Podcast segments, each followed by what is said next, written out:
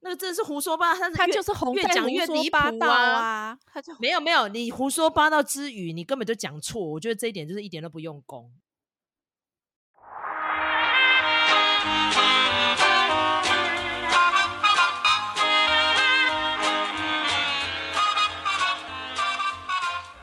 好，给你去。今天呢，跟卢卡，我们要来回复我们的网友留言哈。很感谢我们这个 Sky Choices，他就是在那一集我们在讲那个奥斯卡乱颁哈，就是那个几个影后，我们觉得颁的莫名其妙，而且很多都是那个 Harvey Weinstein 的好朋友哈，砸大钱就可以让他拿影后哈。所以在那一集呢，他不但帮我们留言哦，甚至于他还敲碗说，那是不是麦嫂跟卢卡可以谈一下你们心目中得奖最实至名归的几个得主哈？我就想说，哇，那个名单开出来。应该是落落长哦，族繁不及被宰，所以我觉得，嗯，这个题目呢有点深，有点难，所以我们现在先提我们的印象中哦，第一人选好了，我们先从第一名开始讲，我不是像有的频道会从后面开始讲哦，没有，那后面讲了会得罪很多人，我们先讲第一个，我觉得搬的最好的是谁？好，我们先给卢卡讲好了。这个我觉得答案不是很明显的吗？我不晓得啦，就是可能大家没有长期的在收听我们的节目，大概不是那么好猜。但是呢，我就是直接讲我最喜欢的两个女演员，当然我就觉得她们是实至名归的啦。哈，那第一个当然不用讲，就是凯特·布兰奇。那我想凯特·布兰奇，我觉得她得奖应该是毋庸置疑。但是我也必须说，就是。我们那个时候为什么会讲到说天字第一号故人院的影后是葛尼斯派特罗，就是因为他那一年把原本应该给凯特布兰奇的奖给拿走了哈，这个是公认，这个也不是我一个人在那边自我陶醉哦。其实那个时候哈，不管是呃葛尼斯派特罗也好，或者是凯特布兰奇也好，他们都是很年轻的女演员哈，然后甚至他们是不是有合演过？在天才雷普利里头，我觉得他们某种程度上面是类型很接近的。好，那但是当然，我觉得凯特·布兰奇他之后有在自我挑战，他去接很多跟他原本的类型很不接近的一些角色。就是话讲回来，他得的这一届是那个蓝色茉莉嘛？那我觉得很有趣的是说，当我们讲到蓝色茉莉的时候。我们都会想到凯特·布兰奇，对不对？可是你再去想一层，你就会发现这是一部乌迪·艾伦的电影。你什么时候想到一部伍迪·艾伦的电影，而不会第一个印象就想到他是伍迪·艾伦的电影？我觉得凯特·布兰奇的演技就是这么的强大，他有办法扭曲大家的心智。诶，所以尽管那个时候对于伍迪·艾伦他私下的一些。呃，私人行为已经开始有人在纷纷扰扰，已经在开始在争议了。但是大家看到凯特·布兰奇演出之后，还是非常轻易的就忘记这件事情，然后以至于那一年，凯特·布兰奇就是以这部片子来获得影后。你看这之后，伍迪·艾伦的片子其实已经没有这样子的这么好的机会了，可以得到任何奖项，或者是被任何的奖项所提名。凯特·布兰奇，如果说我们用演技来看的话，他其实早该得了哈。然后他也人生中也数度交出影后级的演出，但是我觉得这部片子让他得就是意义更深刻，因为 这真的是完全是他的个人秀，他的魅力非常的所向披靡。虽然说那一年其实也有。就是 Sally Hawkins，就是演她的妹妹，哦，也在蛮多的奖项都有斩获的。但是你去回想的时候，你就很难想象说，Woody Allen 的电影什么时候有办法制造出这么 powerful 的女性角色？哈，所以我觉得这个事情是非常非常非常厉害的。好，我已经讲了一个了，那接下来要不要呃轮到麦嫂讲？我我觉得这个题目真的是打死我了，你知道吗？因为其实那时候一抛出来这个提问，我就开始回去找哦，就是近代这几十年哦，因为其实我们两个有在追奥斯卡，大概算算应该也有快三十年了，真的超多哎，我都不知道该怎么选呢。比如说像是如果你要我选，我觉得颁的最实至名归就是一九八八年的《控诉》，朱莉佛斯特。好，那当然，因为朱莉·佛斯特，我们是看他一路从童星过来的哈，而且他当年这个角色超级难演呢，好，所以因为这一集势必到时候可能制作人就是要给卢卡啦，所以我讲出了你的心目中的女神就是朱莉·佛斯特，而且不是沉默的羔羊哦，大家知道他两次拿到影后，我要讲的是他第一次得奖的控诉。第一，当年那个案子是真人真事。第二点，要演出这个被害妇女那样子的挣扎，而且在法庭上，然后就要如泣如诉讲她的经过，而且要非常坚忍不拔的跟她的女律师两个一起对抗这个呃对于女人极度不公的一个不友善的环境。我觉得这角色真的超级重要的，所以那时候我想说，我应该要提朱莉佛斯特吗？或者是我要提一个人，大家一定会下巴掉下来。我要提谁呢？我要提凯西贝兹。一九九零年，就朱利弗斯特得奖的后年，《战地游戏》，你不觉得前无古人后无来者了吗？这样子的角色之前哪有可能得奖？古早以前的奥斯卡都是颁给美女啊，对不对？哪里有颁给一个中年妇女，而且还演一个反派角色这么变态？而且几乎就没有颁给反派过，没有啦，之前没有。但是在凯西贝兹之后就有了，谁？莎莉赛隆女魔头。那个算反派吧，而且呢，在那个连续杀人魔史上没有女性哦，唯一一位就是这个 Aaron，然后他因为演了这个角色得奖，所以那时候就要我选，我说天啊，我要怎么选呢？太多了，你知道吗？哈，好，那这样有没有分享出来我的精选名单呢？接下来是不是再交给你？我把你的朱莉佛斯特讲出来。对啊，你为什么要抢我的对白呢？干嘛这样子？好，那我就、可以继续包养。对，我可以继 续讲他在那个《沉默羔羊》里头。不过呢，因为我们其实很久很久很久以前，曾经在那个时候《沉默羔羊》在台湾重映的时候，我们有讲过一整集的在讲《沉默羔羊》。那如果说大家还有印象的话，我就举一个算是比较关键的例子，就是说那个时候。在这个金奖组合哈，因为后来这部片子他拿到一个大满贯嘛，那这个在奥斯卡史上是非常非常少见的，就是说他的最佳影片、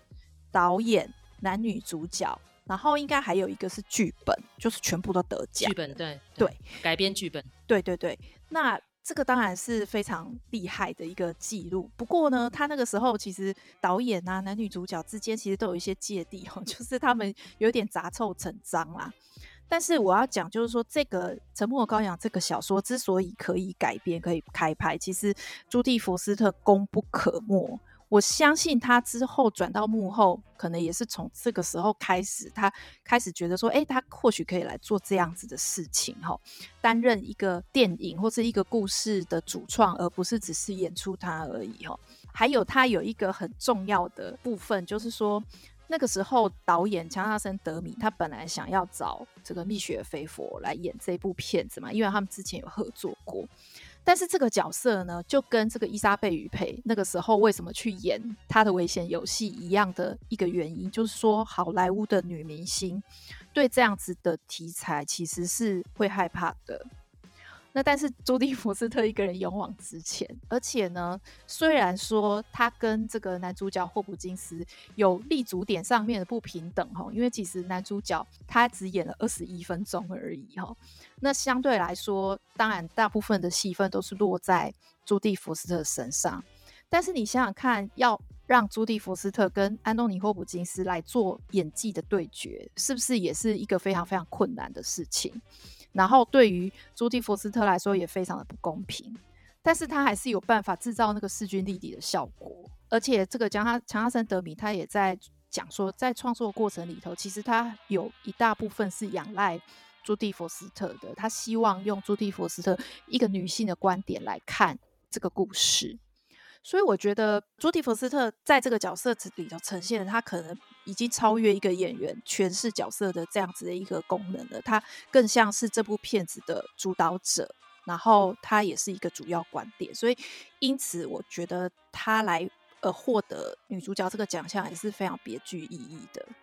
其实我刚刚有讲错一个小小的讯息哈，但是我还是要强调一下，那部电影就是之前大满贯的纪录保持人，就是飞跃杜鹃窝哈。我们上期在讲《沉默的羔羊》的时候就有提到，他当年也是什么奖都给他拿了啦哈，女主角也是他哈，所以那时候那个女主角也是反派哦哈，所以在凯西贝兹之前他就拿过奖了。一九七五年的 Louis Fletcher，哦，她因为扮演《飞跃杜鹃窝》里面那个超恐怖的护士，都拿到最佳女主角奖哈，所以。我印象最深刻，其实都是反派啊，就像是卢卡之前讲的，你看超英电影里面的反派都是影帝级的哈，所以反而主角呢就没什么这样子哈。好，那再来呢，我要讲一个搬的超厉害的是谁？你不是说你要讲朱莉安·摩尔吗？你在笔记上面是这样写。可是可是茱莉安·摩尔那个角色，我觉得没有难到，你知道吗？就是让他可以拿到影后。我觉得非常难演的是什么？玛丽永·科蒂亚演的《玫瑰人生》，超级难演，因为不但面目全非，而且还要收腰。好，就是他是驼背嘛，哈。然后呢，他是不会唱歌的人，在里面还要硬唱。然后，因为他横跨那个人生是足足四十多年，他要从年轻演到老，而且那个片场是蛮长的，我不知道你有没有印象，三个多小时，快要四个小时，哎，所以他当年就以一个外国人的身份，因为已经好久没有颁给外国人，而且他是法国人哦，之前有颁给意大利人过嘛，哈，大家都知道是谁，所以现在这个二零零七年去颁《玫瑰人生》这个玛丽永科蒂亚这个角色，我蛮感动的，所以我觉得这个算是我印象深刻颁得很好的一次啦。那再来，我是想提娜塔莉波曼的，不知道你有没有 想到那个讲那个黑天鹅？你不觉得他当年那黑天鹅也很厉害吗？但是这件事情其实我有跟一个就是朋友讨论过，就是我们共同的感觉就是娜塔莉波曼演技是教科书等级的，就感觉她是照书演还是怎样？你知道有的时候就是有一层东西，你会觉得那层东西化不掉。我会觉得说他还是有点太循规蹈矩吧，我不知道要怎么形容。就是包括他后来那个第一夫人的秘密，其实也是，甚至有专家去研究他在里头模仿 Jackie 的口音。对啊，几乎每一格都一样，哎，动作举止声音都一样。所以就是说，他真的是一个秀才型的演员，但是有的时候看他演戏，我觉得那个感觉比较不那么直接。那另外那个刚才麦嫂你有提到凯西贝兹嘛？那就让我想到我的名单上面还有一个人，我也是觉得说很不错的，就是法兰西斯麦朵曼。法兰西斯麦朵曼他的得奖是一种形象上的，我觉得这个是呃好莱坞或者是说奥斯卡，他愿意对呃女性角色多一点其他的想象。所以凡西麦朵曼本来就不是一个典型的那种傻白甜。所以我会觉得说，哎，其实他得奖是蛮具有意义的，而且当然跟他自己本身也有关系，就是说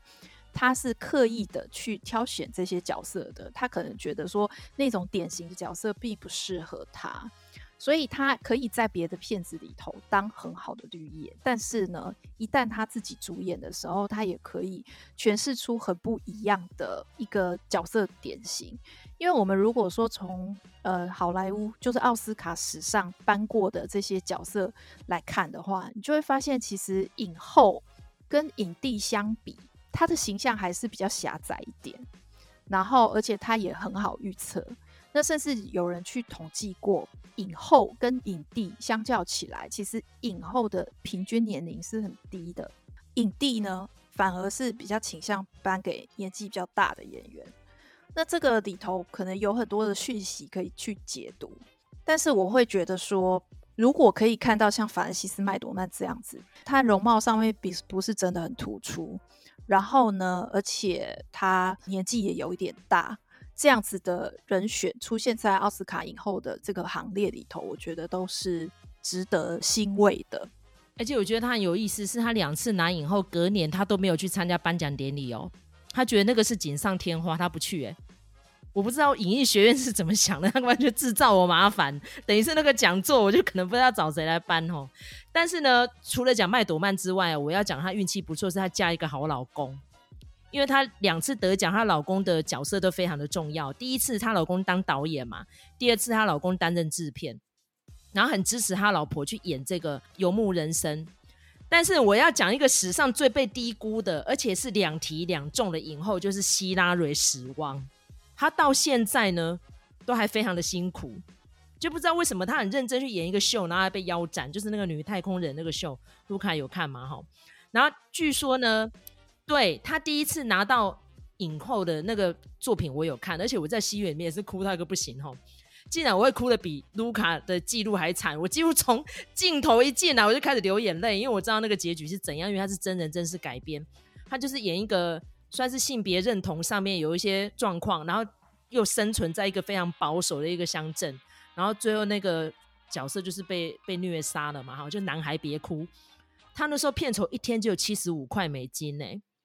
然后他拿完影后之后还是没有戏可以接哦，因为足足穷了很久哦，最后他终于在《Million Dollars Baby》又拿到第二次影后了。结果到现在他还是青黄不接，就是都没有一个固定的作品的产出啦。但是他的演技真的非常的好哎、那尤其是应该卢卡也有看，就是他零八年那个《P.S. 我爱你》，他如果演爱情喜剧，其实也是有销量的。虽然那个不能说是喜剧啦，虽然是悲喜剧，可是我不知道他是受限于什么，就是不 gay hold on 吗？还是他经纪公司怎么样了？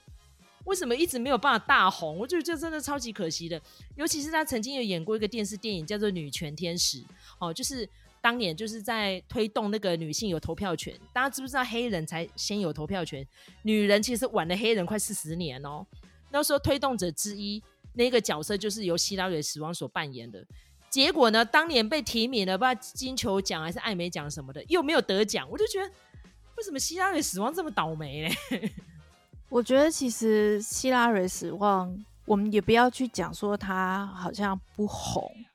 他只是没有大红大紫而已，可是他都持续有作品出来，我觉得这样子也算是一个不错的方式啦，哈。我是觉得比起其他人，真的没有说持续有啦，真的你用 IMDB 去找很少啦。我觉得就是一直被低估啊，好辛苦哦。但是其实我们要讲说，嗯，好莱坞被低估的演员也不是只有他一个嘛，哈。可是他是两个影后哦，你要这样想哦。是没错，但是你刚才讲说，哎，到底他是哪里卡住？我就只能说呢，法兰西斯麦朵曼他 gay 后昂，这真的是一个很大的因素，因为你要有人愿意创作这样子的题材，创作一个不一样的角色，才可以让不一样的女性去诠释嘛。那说到底还是在于好莱坞，他对女性的刻画实在是太少了，以至于像希拉蕊死亡。我觉得，尤其是在她的这个年纪，那个时候女性的角色还没有这么多元的状况之下，所以她其实也演了一些虾片啊，而且她也是童星出身的啊，那也是演了一些那种 YA 电影什么的，那就会变成说她不够备受重视。我觉得法兰西斯麦朵曼她可能已经 over 这一题了哈，那她现在的角色已经到了，就是说她可以诠释比较年纪大的女性，那正好迎来了。好莱坞比较开始重视年长女性的这样子的趋势，你包括我们才刚看的那个《妈的多重宇宙》啊，我就觉得说很难得他会用一个有色人种六十岁的来当女主角。不过当然也是因为她是独立制片，她才有这样子的挥洒空间。然后，所以我觉得我当然身为看过《远飘》这一出被腰斩影集的影迷来说，我也是觉得蛮可惜的。Netflix 上面，我觉得如果大家有兴趣的话，还是可以去看那部片子哈，因为我觉得他在《远漂》里头那个角色，就是非常的刻画了那个当代女性的一些困境跟野心哦，所以我我其实是喜欢那个角色的。那我也从这个角色看到希拉蕊死亡，他还是挑戏有他的坚持啦。我们就这样子想好了哈，我想他想要兼顾知名度哈，或者是说呃角色的品质这件事情。我是给予肯定的啦，吼，当然也是希望说他的作品可以再多一点。好，嗯、那我们就以那个最后一个算是最新的影后 Jessica Chastain 来做结尾好了。我觉得这次颁给他我也蛮开心的，尤其是他又身兼制作人，所以如果希拉蕊死亡呢再多一点曝光率，可能就自己要当制作人了。因为其实现在真的蛮多女明星会自己身兼制作人，比如说像前一阵我们看那个《失落迷城》，那制作人。就是谁，山卓布拉克啊，他也是影后嘛，对不对？而且他当年这个角色，他自己好像也有当执行制作哈。然后茱莉亚摩尔得奖的作品，我想念我自己，她其实也有。所以我觉得女性要多一点参与程度，可能呃能见度跟得奖几率，甚至于薪酬部分也会再高一点哈。像之前得过奖的派翠西亚阿奎特哈，她是拿到女配角奖，她就是因为那个什么年少时代，她其实就有提到一点，她说。就是因为男女的同薪呃不呃什么同工不同酬的问题，薪水的问题，长年以来对于好莱坞女性就是极度不公。然后当年他在讲这个话的隔年才发生 Me Too 事件哈，所以呢，就是身为女性，我跟卢卡两个都是哈，我就觉得说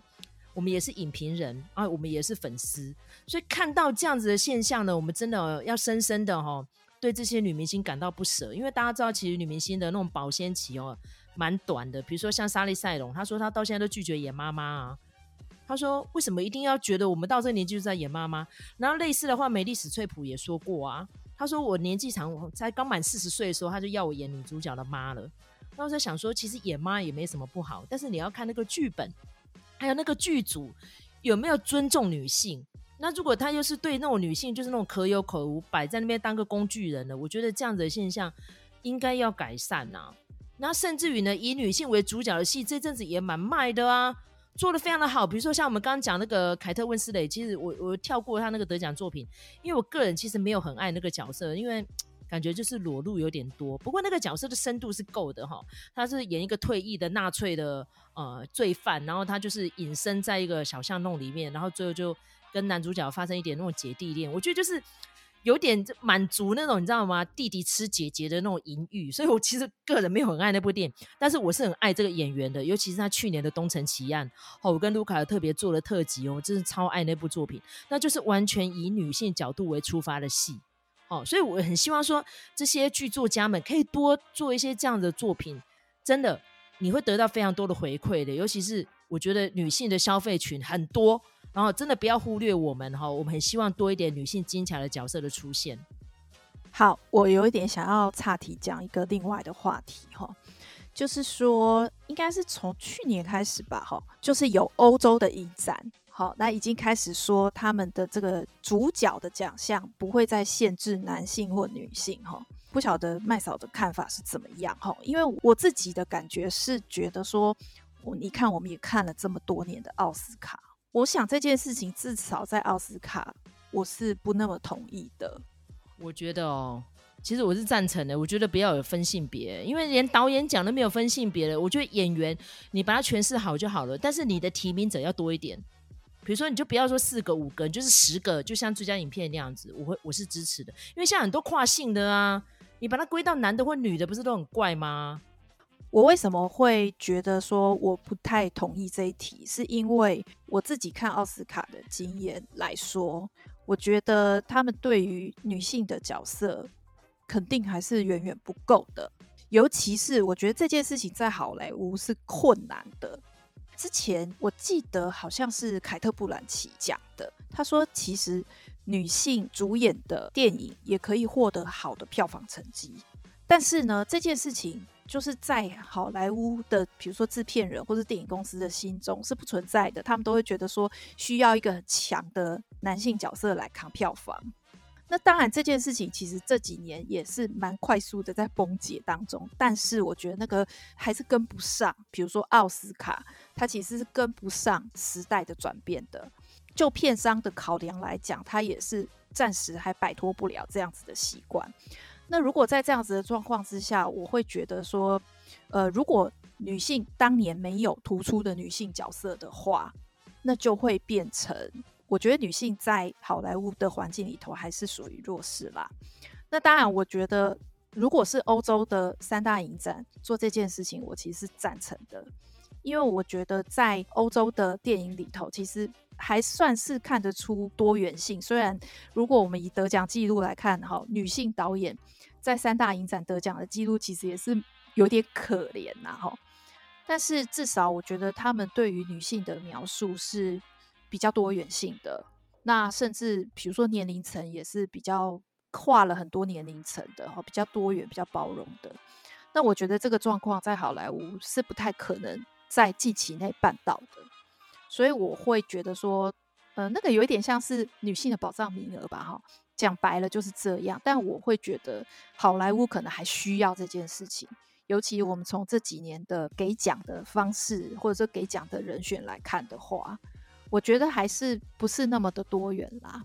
所以我在这题上面，我会比较采比较保守的。当然，但是如果说，比如说他的奖项不会只有一个人独得的话，那我会觉得。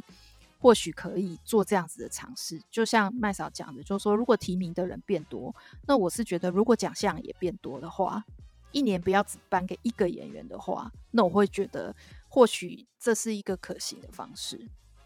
我们这一次呢，其实先从女主角讲开始说啦，因为我觉得既然我们上一集被敲完的 就是讲搬的很离谱的女主角，我们现在来讲一些实至名归女主角哈。其实搬的好的还是居多啦，搬的比较机车的，那就零星那几个，我们就不特别再鞭尸第二遍了哈。所以下一次呢，我们会再开那个搬的很好的影帝篇。好，我觉得这怎么样，我们还是要给这些很认真的男演员们拍拍手哈。麦嫂，你真的是太客气了。我们列的名单明明就是漏漏等好几个奖项，好的，之后都可以跟大家慢慢的摆龙门阵来聊聊这样子。对啦，因为其实我我们真的还是偏爱女演员啦，因为我刚刚提到，其实女演员的保鲜期真的很短哦，尤其是说都是青春美丽的时候颁给她，然后可能年老珠黄得奖就比较低，我就想想真的难过，就葛伦克罗斯真的，我觉得为她好可怜，好可怜哦，但是。再怎么样，她也是我心目中最认真、最优秀的女演员之一。很希望她真的有生之年可以拿到奖，拜托拜托，真的要给她一个奖，不要给她终身成就。我觉得终身成就不是真的奖哈。好，感谢大家的收听。如果喜欢我们的频道的话，请在平台上给我们个五星评价、订阅跟分享，或是给我们一点小小的粮草，让我跟卢卡有这个能力可以继续创作下去。感谢大家收听，下次再见，拜。Bye bye.